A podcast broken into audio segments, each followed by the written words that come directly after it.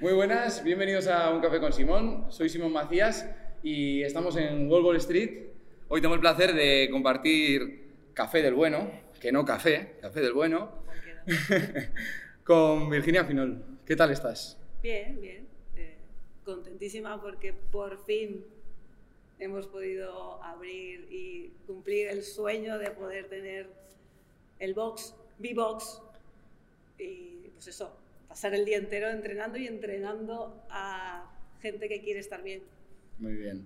Bueno, hoy es, es la primera charla que abrimos al, al, público, la primera charla que hacemos en directo. Esperemos que no sea yo el único que haga preguntas. Virginia, si tiene alguna también para hacerme, la puede soltar. Y vosotros y vosotras también, si queréis. Encantadísimos de, de escucharos. Lo de siempre, Vir. Yo no sé si has visto otras de las charlas que he hecho, pero solamente traigo una tarea hecha de casa y es la pregunta de ¿quién es Virginia Finol? A ver, pues soy madre, que aunque esa faceta no la no, se vea mucho que lo que se ve en las redes, soy madre primero, soy mujer, soy hermana, soy entrenadora, que eso sí que creo que es lo que más lo que más eh, demuestro y es lo que más me gusta y poco más. Pues soy competidora de nacimiento, yo creo, pero bueno, poco más, no sé qué más decirte de Virginia. Mira.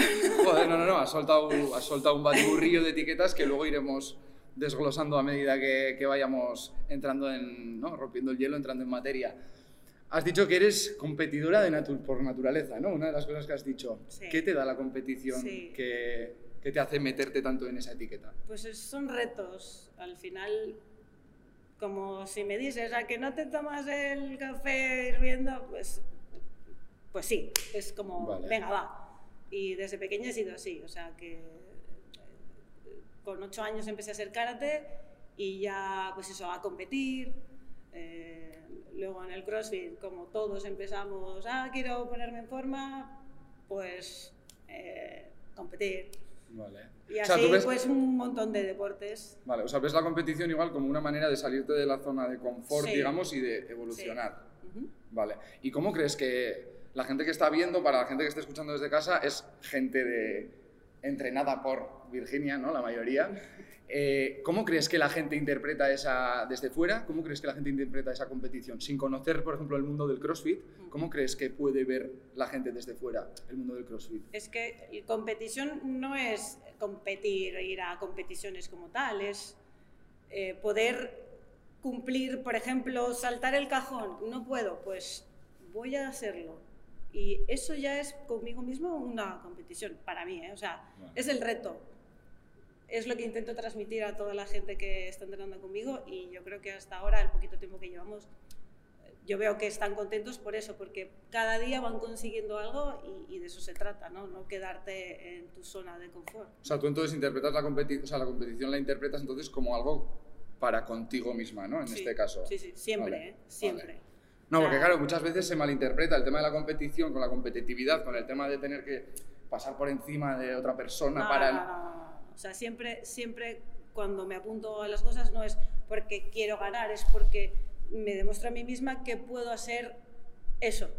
Vale. Sin mirar al del lado, porque si miro al del lado ya... Entramos en comparaciones que sí, pueden sí, llegar a ser es. odiosas y que no, no nos llevan a, a, ningún lado. Y como entrenadora, por ejemplo, ¿cuál es, tengo como dos preguntas, ¿cuál es tu objetivo como, como entrenadora ¿no? en una clase? Y por otro lado, ¿Qué ventaja competitiva puedes ofrecer tú o qué, qué, te hace diferente a ti como entrenadora respecto al resto? Diferente, ¿eh? No mejor o peor, sino sí. diferente. A ver, yo como entrenadora, eh, mi objetivo es, pues eso, que la gente vea que es capaz de ser más de lo que cree vale. que puede hacer. Y aportar, y diferenciar de los... Yo creo que los entrenadores buenos, ese es el objetivo.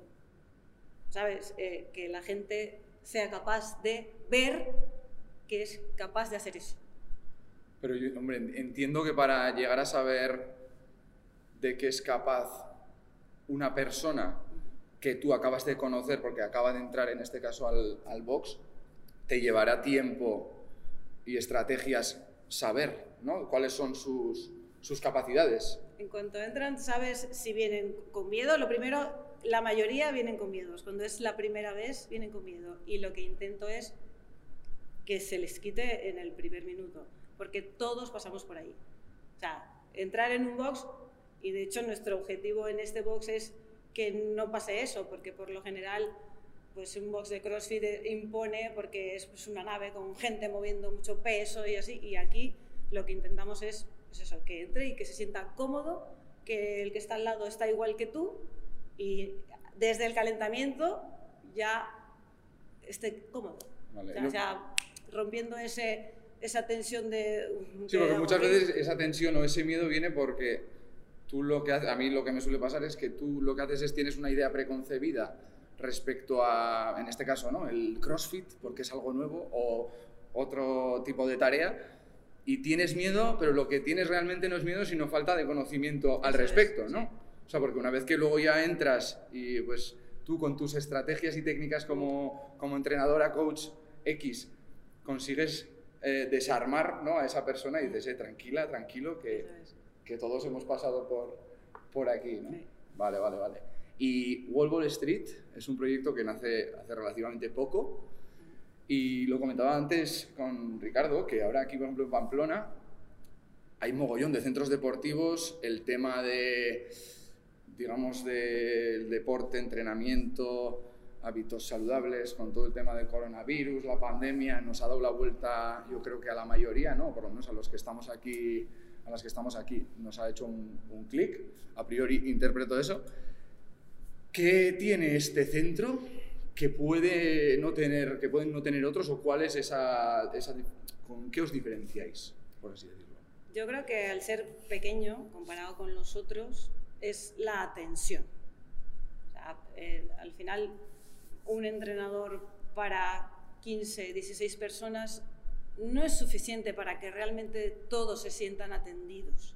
O sea, yo creo que esa es la gran diferencia, que cada uno, en, eh, o sea, yo creo que hasta ahora en cualquier clase, todos han recibido en la clase atención, aunque sea en un momento, pero porque precisamente son pocos, puedo hacerlo. Vale. Eso es yo creo que es la gran diferencia con otros centros porque pues son más grandes, las clases son con más personas. Sí, muchas veces en ese camino de expansión o de masificación de clases y tal, se pierde o se deja un poco de lado la calidad en la, a la hora de ejecutar esas, esas clases.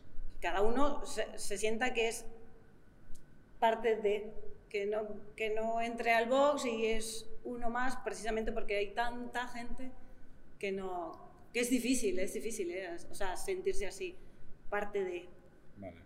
A mí como, como en la faceta de, de profesor, o sea, yo soy profe de primaria y me pasa que me, en diferentes asignaturas o en diferentes clases te encuentras con que hay críos y crías que tienen ritmos de, de trabajo completamente diferentes y tú tienes que hacerte, bueno, tú eres la persona encargada de que de resarcir esas necesidades de manera equitativa. Entiendo que en una clase de CrossFit que en una clase de, este box pasará lo mismo, habrá, habrá diferentes niveles. ¿Cómo tratas de, o sea, cómo haces tú para llevar a cabo una clase, digamos, cubriendo todas esas necesidades? Pues, eh, ya partiendo de que siempre en, en, la pizarra está separado, solemos separar CrossFit de funcional. Vale.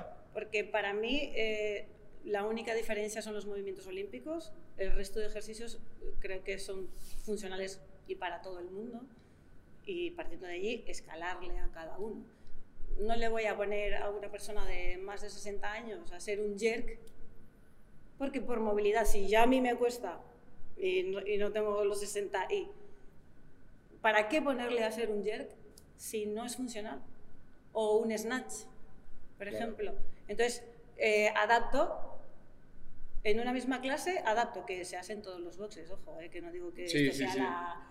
Pero precisamente como son pocos, puedo hacerlo y estar, explicarle primero a unos eso y luego al otro, y en tiempo. Vale, vale, vale. A mí una de las cosas que me ha gustado del CrossFit, que, que a priori también iba con esa idea preconcebida, ¿no? De gente fuerte levantando pesos y, y compitiendo entre sí a ver quién es más, ¿no? más fuerte Una de las cosas que me ha enganchado es el tema de que luego en mi vida diaria, en otras cosas, ¿no? pues a la hora de trabajar como profesor, a la hora de irme a dar una vuelta al monte, darme un paseo o cualquier cosa, ¿no? ¿Ves? Esa funcionalidad del entrenamiento. O sea, que no tiene un enfoque meramente estético, ¿no? Eso es. O sea, yo creo que al final la gente, sí que es cierto que luego conforme va siendo una evolución en, en ti a nivel físico y a nivel de emocional, porque te sientes fuerte, pues te acabas enganchando, pero que no es solamente el enganche, no es solamente... No, que ves que en físico. tu día a día estás, te, te viene bien. Vale, vale, vale. ¿Y cómo haces? Has, estado comentando, has comentado antes una serie de etiquetas, ¿no? Madre, hermana, competidora, atleta, ¿no? Eh, ¿Cómo haces para llegar a todo? Bueno, madre ya, ya es como que me han dado la jubilación, porque mi hijo ya se ha ido de casa, ya, ya tiene su vida y bueno, ahora mismo pues intentamos hablar a diario porque encima vive fuera, Vale. entonces, pero bueno, eh, cuando estaba pequeño tuve mucha ayuda de, de mi familia para poder hacer un poco todo. Pero cuando realmente pude dedicarme a competir en CrossFit y así, eh, fue cuando mi hijo ya tenía como 16 años o así, que pues eso ya son más independientes. Sí, tenías una libertad, ¿no? De- Sí, sí, sí. Vale. ¿Y cómo es el, el deporte de la alta competición? ¿no? Cuéntanos un poco, me gustaría, pues igual para la gente que, yo creo que- los que estamos, los y las que estamos aquí ya conocemos un poco tu, tu bagaje o tus logros o tal, pero para la gente que pueda no conocerte, cuéntanos un poco, desglósanos un poco, ¿no? ¿Quién es esa parte, o sea, quién es Virginia Finol en esa parte competitiva o qué? Pues eh, entonces, porque ahora mismo ya es diferente, entonces mi vida giraba en torno a mis entrenamientos prácticamente. O sea, iba a entrenar a las 7 de la mañana, me iba a trabajar, volvía a entrenar a la una, comía y me iba a trabajar y luego en la época de las piedras, a las 9 y media de la noche, me iba a un pueblo por ahí del Bastán a levantar piedras. Básicamente eso era mi vida. O sea que no es fácil, no es fácil y por eso creo que tampoco en mi caso no es, eh, no se puede mantener esa vida a largo, o sea, a largo plazo. Para mí es imposible. O sea, de hecho ahora mismo, desde que volví de los games hasta esta semana que he vuelto a retomar entrenamientos con sentido. Hasta ahora estaba entrenando porque me gusta entrenar y hacía solo lo que me gustaba. Pero pues al final esa pena que tienes, pues dices, venga, ya vale, ya hay que volver a- al lío. A poner una serie Eso de es, sí, sí. pautas algo más estrictas, ¿no? Sí. No solamente hacer lo que nos gusta, sino... Estrictas y que te lo ponga alguien, porque cuando lo haces tú, haces lo que... Sí, el ser, el ser tu, tu propia jefa también... Eso no, el que diga que se entrena a sí mismo, no, no, es mentira. O sea, no se puede, no se puede hacer bien.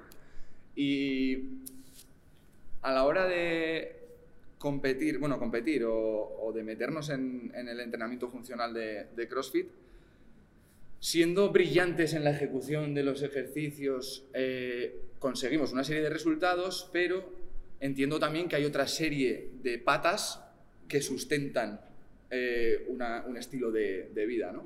¿Cómo intentas fomentar tú un estilo, o sea, cómo intentas transmitir tú un estilo eh, de vida saludable y sostenible? ¿Y cuáles son para ti esos pilares que trabajáis desde, desde este proyecto?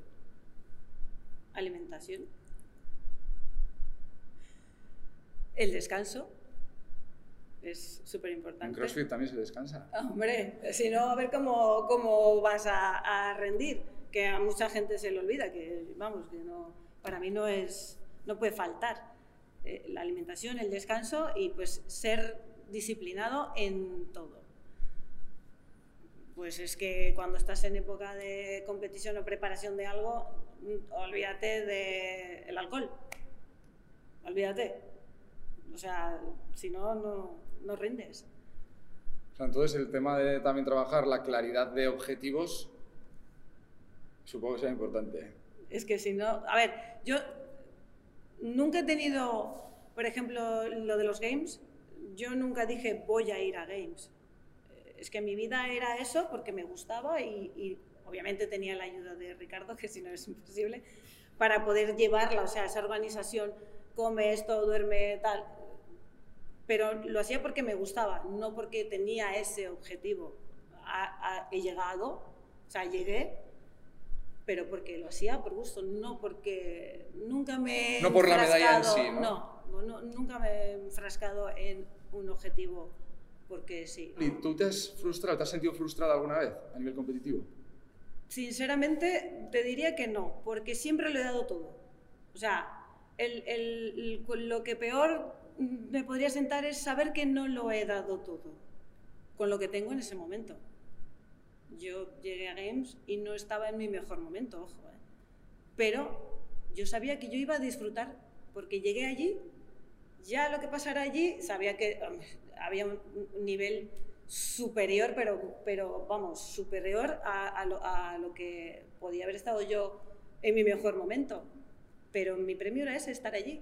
Entonces, mmm, frustración te diría que no, porque siempre entreno eh, y compito sabiendo que lo, he dado todo. O sea, ese es, para mí es mi filosofía.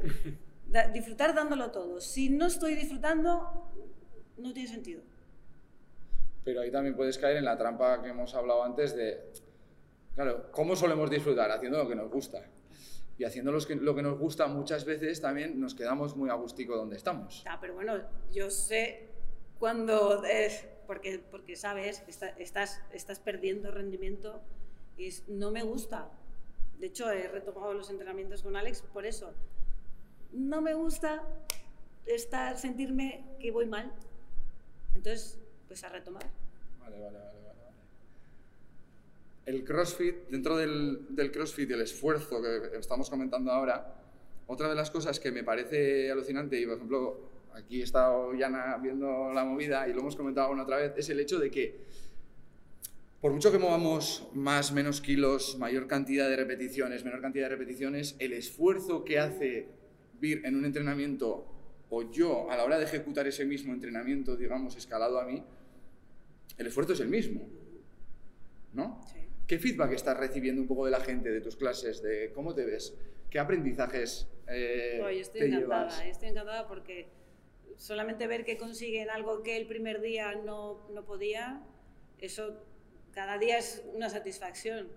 O sea, una, una, señora que está entrenando no podía colgarse y en un mes ya hace rodillas arriba.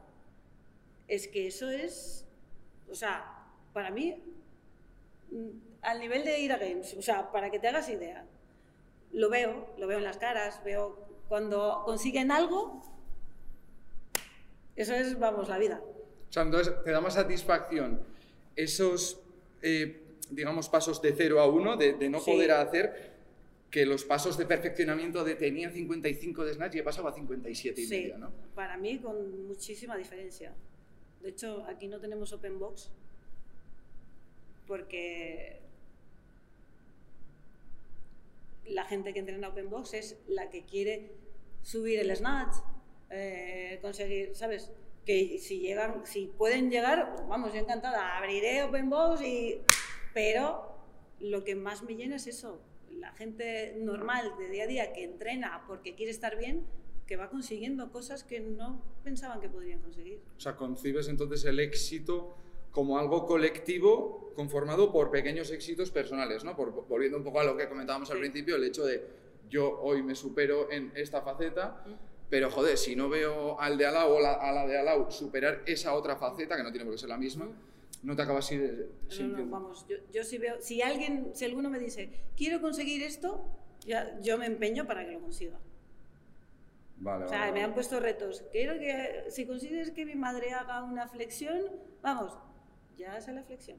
O sea, es que... O sea, unes entonces esa cabezonería con ese reto competitivo. O sea, porque claro, te lo, lo, tomas, intuyo que también lo tomarás como una competición, ¿no? Para ti, decir, tengo que conseguir que esta persona haga una flexión. Así que empezar a ser listo. no, no, no. Estabas comentando que al final tú ves que la gente tiene una serie de objetivos aquí que que son sostenibles. O sea, porque lo que buscan es funcionalidad en, su, en, su, día a día. Entonces, la, felici o sea, la felicidad como tal es otra herramienta que, o sea, al igual que si tú la nutrición no la cuidas, por mucho que hagas mucho deporte, muy lejos no vas a llegar y viceversa. O sea, si, te, si haces mucho deporte, pero, o sea, no, lo contrario. Si te nutres muy bien, pero no haces deporte, no, a largo plazo esos objetivos no los vas a cumplir. Yo puedo ser muy metódico, ¿no? Yo puedo, como bien comentabas con Alex, yo puedo ser metódico en mi entrenamiento, ser metódico con mi alimentación, pero no ser feliz. Es decir, no gustarme lo que estoy haciendo, pero, pero estar haciendo lo que tengo que hacer en lugar de lo que quiero hacer. ¿No? O sea, ¿cómo peleas tú con esa incongruencia entre lo que quiero hacer y lo que tengo que hacer? A ver, yo lo que intento cuando entran aquí es que se lo pasen bien, aunque toque hacer burpees. Siempre intento, pues eso, buscarle, pues sacarles una sonrisa o, que si veo que están sufriendo demasiado, porque yo entiendo que, que hay gente que es que no le gusta directamente hacer deporte porque le supone muchísimo esfuerzo, es que intento adaptar de manera que ese día esté cómodo haciendo ejercicio y que no asocia esto a venir a sufrir, sino al momento de que vengo a desconectar porque me viene bien y voy a estar bien. de hecho, alguna vez ha pasado que pues, da pereza entrenar, pero que cuando viene aquí sale, joder, qué bien hecho en venir porque es que me hacía falta. O sea, a mí también muchas veces me pasa que el, el día que, que voy con pereza, luego salgo súper satisfecho. Y el, día que no voy por, y el día que no voy por pereza, luego es que me entra ese remordimiento de qué hubiese pasado si hubiese ido, ¿no? Ya no por el ejercicio en sí, sino pues por ver a, a este con el que suelo entrenar o a esta otra con la que suelo, con la que suelo estar. Hay que mirarlo como el momento de desconectar, que es que al final, el día a día, el estrés, la pandemia, ahora la guerra, pues hay que desconectar de Guatemala a Guatemala. ¿Y cómo te ves de aquí? Hemos estado hablando un poco del bagaje, ¿no? Del bagaje y de lo que te ha traído a crear este proyecto, ¿no? ¿Cómo ves tanto este proyecto de aquí en adelante como a Virginia como tal, de aquí en adelante? Pues yo vuelvo, pues espero que tengamos todas las clases llenas. a ver, pues, pues seguir, seguir disfrutando tanto como, como empresa o no sé, como negocio porque ha nacido de eso, de, hacer de lo que te gusta el, trabajo y, yo pues, pues no sé. ¿Tienes algún reto en mente? Ahora mismo, pues yo sigo, o sea, me gusta entrenar, disfruto entrenando. Tengo claro que a nivel individual, por lo menos en una buena temporada no, no, no me voy a preparar porque se sufre mucho o sea, cuando, cuando llegas a, a, un nivel alto se sufre mucho y hasta que no consiga alguien, por lo menos a una persona que entrene conmigo todos los días y que me saque de... No, no me animo. O sea, competiré con equipos y así, pero a nivel individual no. O sea, no te vas a meter a, a ese alto... No, si consigo a alguien que, que me sirva de liebre, sí, porque es lo que necesito. O sea, yo tengo claro que entrenar sola es lo peor que me pudo pasar para ir a Games. Entrenar solo es lo peor. sí, claro, porque al final solamente estás concibiendo el futuro éxito ¿no? Eh, personal. Te olvidas del, del, colectivo. Estamos aquí tú y yo, venga a darle al palique. Y tenemos gente por aquí, no sé si tenéis algún tipo de cuestión, alguna cosa que os apetezca comentar algo que os guste, algún feedback respecto a, a Vir. Dale aquí. Habla un poquito más adelante, listo, dale ahí. Eh, claro, al principio has hablado de que eres mujer, eres madre, eres todo en femenino. Este deporte eh, hoy en día es mucho más está más de moda, entonces eso ya se va como diluyendo, pero cuando empezaste tú rompiste muchos esquemas a ser mujer y estar en este tipo de deporte. Mm. ¿Cómo afrontaste todo eso? Pues si te soy sincera, eh, aunque, aunque se, se, diga que es un deporte mayoritariamente de chicos, quitando el tema de los premios en metal, o sea, que, que de las competiciones y tal, que, que había diferencias, nunca he tenido esa sensación de que los chicos sean como más importante que las chicas. De hecho, te diría que el CrossFit, eh, a nivel de la competición y de los, de los top, llaman muchísimo más la atención las mujeres que los hombres. ¿eh? O sea, que por ahí, siendo un deporte de fuerza, tenemos bastante ganado. Entonces, eh, he sentido más de la gente que no hace este deporte en plan, ah, que estás muy fuerte, que te ves como un tío, ese tipo de cosas que a mí nunca me han afectado, la verdad. Pero en el deporte en sí, yo creo que, cualquiera que, que, empiece a entrenar y, que es, es, cada vez más se admira más como a la mujer fuerte y eso es, está muy bien. He tenido mucha suerte en ese sentido. ¿eh? Al haber hecho también otros deportes, eh, karate por ejemplo, es igual. Nunca me ha importado, o sea, que afectarme no. Pero claro, también entiendo, a ver si tú lo interpretas igual, pero yo también entiendo que el hecho de que se haya puesto de moda o el tema del auge, comentábamos antes, ¿no? El auge de los centros deportivos, eh, el que se ponga de moda algo lo, le quita esa estigma, ¿no? Ese, ya no está tan en el punto de mira porque no son unos pocos o no son unas pocas personas la, que lo hacen, sino que es mucha más gente, entonces esas etiquetas se van rompiendo. Si solamente fuese un, deporte minoritario donde sí que es cierto que esa gente fuesen eh, hombres, pues sería mucho más estigmatizado que ahora que está mucho más expandido y mucho más abierto, ¿no? De hecho aquí estamos más mujeres que hombres ahora mismo. Los socios ahora son más mujeres que hombres. ¿eh? es verdad, es verdad. O sea, yo tampoco me esperaba, no sé si tú lo esperabas así, pero yo tampoco me esperaba esta respuesta. O sea, pensaba que, que sí que estaría mucho más, que habrías estado mucho más en el punto de mira. Pero ya te digo, más, más la gente externa al deporte. Porque siempre, siempre, eso yo creo que aún costará que te vean por la calle en los brazos y, que se te queden mirando, eso es, eso es algo que no... O aprendemos a vivir con ello, y es lo que he dicho, a mí nunca me ha afectado, por suerte, ¿eh? Y no he dejado de ponerme cosas porque, uy, no, es que se... Pues dices, joder, qué, mal queda, podía tener algo más aquí para enseñar. Pero, ah, pues me la tomo y fuera. Pero ¿qué vas a hacer? O sea, pues yo me acepto y ya está. Hostia, ves que al final estás trabajando mucho eh, dentro de todas las etiquetas, la amalgama de etiquetas que has puesto, la empatía, obviamente, a la hora de saber tratar con, en este caso, con esta gente que tenemos enfrente o con, con tus clientes, ¿no? la gente con la que entrenas. Y luego, aparte, también la autoestima. O sea, la autoestima, el amor propio y el decir, ostra, yo soy así y así seguiré.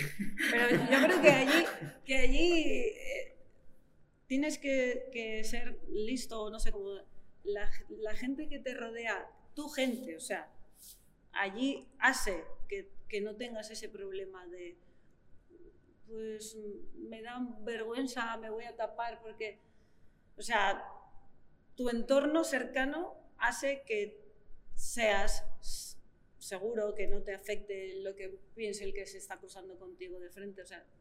Sí, el darle, el darle valor al feedback que tienes de los que luego realmente te importan, ¿no? Eso es personal, ¿no?